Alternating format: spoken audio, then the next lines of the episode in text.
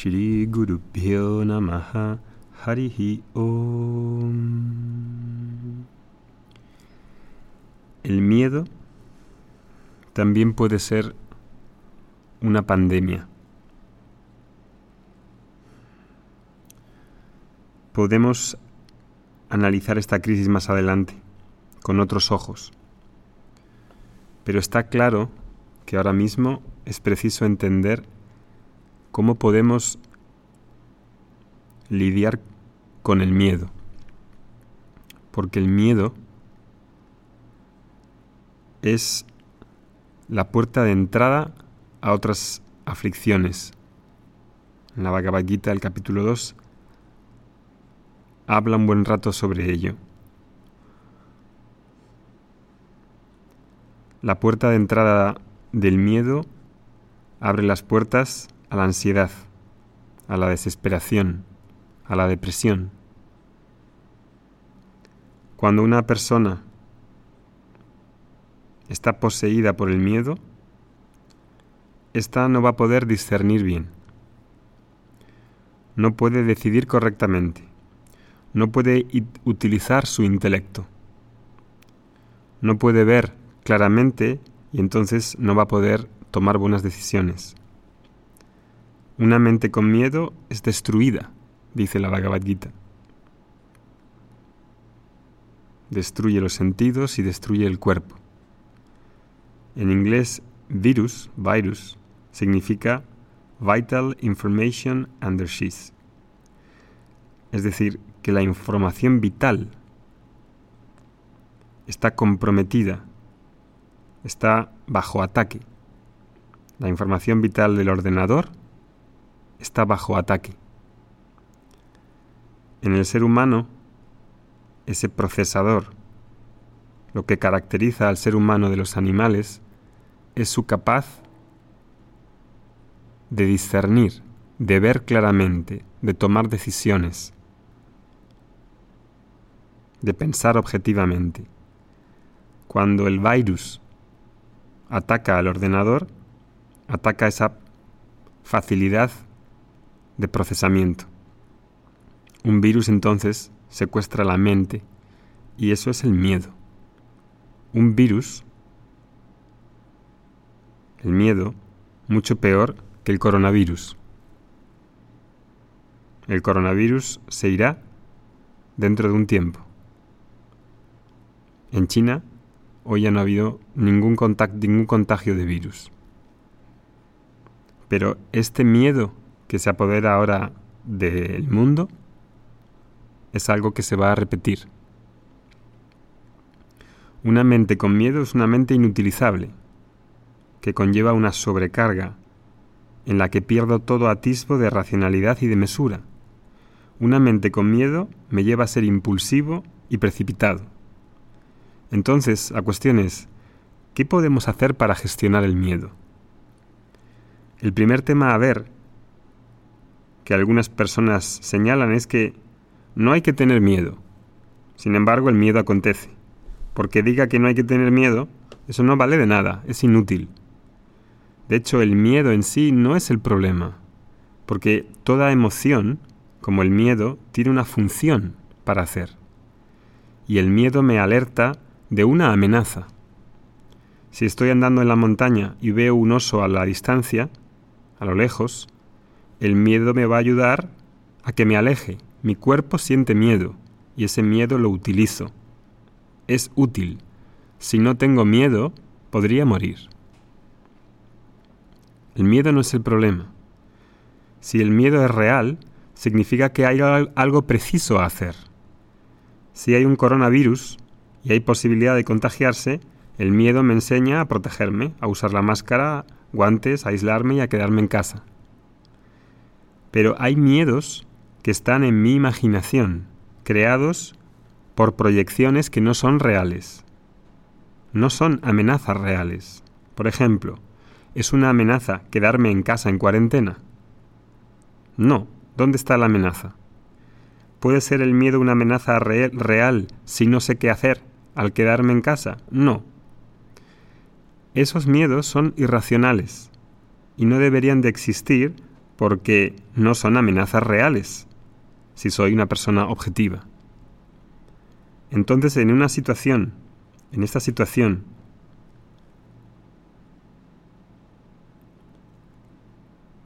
si manejo el miedo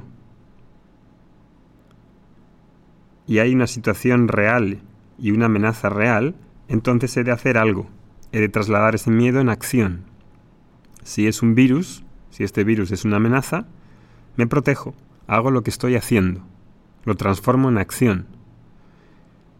Si me quedo en casa y estoy asustado por estar encerrado, eso no es real. Si estoy con miedo porque, por ejemplo, digo, no estoy ganando dinero, ese miedo en realidad está causado por las expectativas inadecuadas que no se ajustan a la realidad. Esto es muy importante entenderlo, creo. La expectativa de ganar más y más dinero, y ahora al verme que me quedo en casa encerrado, puedo tener la sensación de que quizá estoy perdiendo el tiempo, ¿no? Estoy perdiendo el tiempo. Estoy perdiendo mi dinero. El caso es que no estoy perdiendo dinero, porque ese dinero que supuestamente estoy perdiendo, estoy imaginando en realidad ganar un dinero que no es mío ahora mismo, en esta situación. Y ahí, claro, tengo la sensación de pérdida, de fracaso. Pero la pérdida, como digo, está en la imaginación, en mis expectativas desajustadas. Es decir, que sufro por algo que no he ganado en realidad. Lo estoy ganando en mi imaginación, no está ocurriendo. Puedo sentirme desesperado y frustrado porque las cosas no están saliendo como yo había planeado y como la mayoría de la humanidad no había planeado este virus. Pero claro, la vida no son las cosas planeadas, sino las cosas que se pueden hacer, dada la situación que hay, fáctica. Y eso hemos hablado largo y tendido en los podcasts anteriores de madurez emocional y en los otros de las rutinas diarias. Ahora mismo esto es lo que hay. Y ahí también hay oportunidades gigantes a ver, que necesitan de una flexibilidad para adaptarme a la realidad, para adaptarme a los hechos. ¿Os acordáis del filósofo estoico que poníamos de ejemplo en algunos podcasts anteriores? Hay oportunidades en nuevos sectores, en la sanidad, en la seguridad, en la biología, en el trabajo, en la educación online, en la, en la, prevención de futuros virus, en el diseño de planes de resiliencia dentro de las empresas. Dios mío, hay un montón de oportunidades que surgen a raíz de este virus. ¿Cómo puedo ajustarme a la realidad? ¿Cómo puedo reajustar las expectativas a la realidad? Las oportunidades que había hace unos días no están abiertas ahora para lo que yo estaba haciendo antes, según mis expectativas. Ahora están abiertas otras oportunidades para lo que hay ahora, para otras ideas. Y son muchas, pero necesito traer dentro de mí una flexibilidad de entender qué es lo que he de cambiar o qué es lo que he de ampliar en mi visión, qué mudanza tengo que hacer en mis planos. Voy a tener que cancelar eventos, cerrar la tienda, incluso cerrar un negocio, puedo ser despedido, puedo despedir a otras personas, porque supone la realidad que hay ahora, o puedo tener ideas creativas para no hacer nada de eso, pero eso supone la revisión de las nuevas oportunidades que hay ahora y que todos necesitamos contemplar. Necesitamos mudar, mudar para adaptarnos a lo que hay, mudar para conectar con nuestra vulnerabilidad, porque de nada vale decir tipo, espiritualidad pancha. Eh, bueno, no pasa nada, todo pasará. Bueno, todos estamos bien. Eh, eso no vale de nada porque no se traduce en acción. Y las personas que piensen así realmente pueden tener un problema de no saber sobrevivir en la nueva situación o de no saber vivir en la nueva situación. Hemos de conectar con nuestra humanidad y con nuestra vulnerabilidad. Hemos de mudar para resolver problemas actuales de las personas hoy no para los del mundo antes del coronavirus. Este virus ha traído un nuevo mundo, un nuevo orden, Nadie pensaba que pudiera ocurrir así, pero los cimientos de las instituciones y del orden mundial después de la Segunda Guerra Mundial, ahora, si ya estaban decaídos, con este virus van a quedar en ruinas. Y vamos a necesitar mudar los planos, todos. Y eso requiere traer, en realidad, traer, traer lo mejor de mí mismo.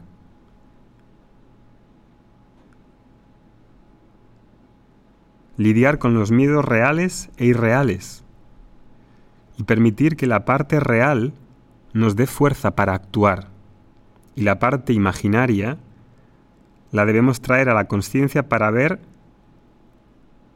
todo eso que no supone una amenaza real y que está involucrado en el miedo, verificando si es real o no, en base a las expectativas de antes. Si el miedo es falso, lo que hace falta ser hecho es analizar ese miedo. Y analizando el miedo, ese miedo se va a ir fuera, porque entiendo lo que debo de hacer, lo que puedo hacer, lo que me permito, lo que se permite hacer ahora dentro de estas circunstancias. ¿Qué puedo hacer? ¿Qué no puedo hacer? ¿Qué puedo hacer diferente? Ahora, en estas circunstancias, encerrado en casa. ¿Qué puedo hacer online? Las posibilidades hoy están en el mundo online. Quizá haya de adquirir nuevos conocimientos. Quizá haya de abrir un negocio online. Anda que no hay posibilidades de proyectos online para unir a las personas. Ahora, creativas, el problema del miedo es no saber qué hacer. Es la incertidumbre. Pero la incertidumbre no se soluciona quedándose pasivo y diciendo que todo está bien. La solución está en traducir ese miedo en acción cuando sé lo que he de hacer. Ahí está la clave. Y cuando se transforma en acción, no me quedo pasivo, sino que hago y hago con deliberación. Entonces hay mucho por hacer y mucho por dialogar en la familia.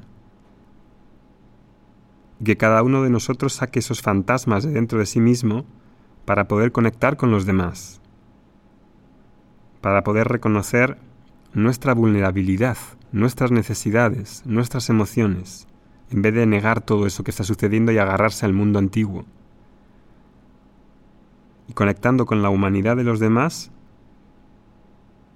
traspaso mi sentido de individualidad y preocuparme solo por mí, porque no vamos a salir de esta solo por nosotros mismos, sino pensando en la humanidad, en algo mayor que la individualidad. Y desde ahí empezar a reconstruir este mundo, para crear el nuevo, a partir de que este orden está tambaleado.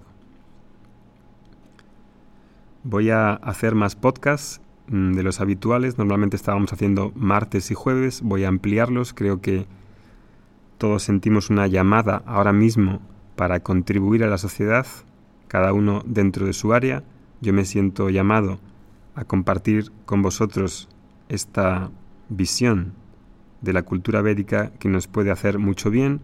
Estamos dando clases online gratuitas, estamos haciendo cursos de meditación y cursos de Vedanta satsangs, este podcast, que es lo más directo que llega a las personas, los que estáis recibiendo los podcasts en vuestra serie de madurez emocional o en la serie de rutinas, podéis ir a la aplicación que utilicéis de podcast, sea Spotify o iTunes o mm, SoundCloud, la que uséis, iBox, y ahí buscáis Vedanta Academy y recibiréis el último, el tema de recibir el último, es decir, este, de hoy, jueves, es que conectamos casi en directo con lo que está sucediendo y con lo que yo estoy sintiendo y con, con lo que todos estamos viviendo ahora.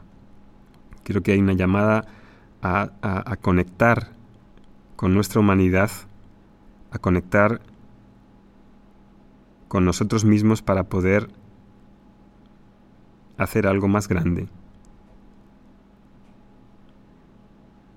Y por eso voy a hacer algunos podcasts más para que podamos estar en contacto, para que tengáis las personas que apreciáis esta cultura, esta visión, las personas que conectáis conmigo.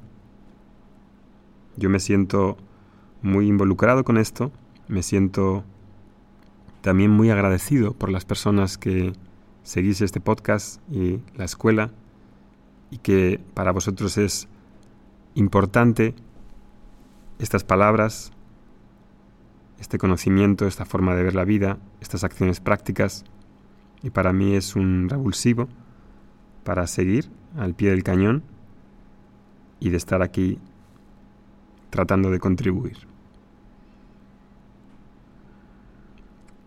Nos vemos el próximo día. Que tengáis una buena semana. Hariom.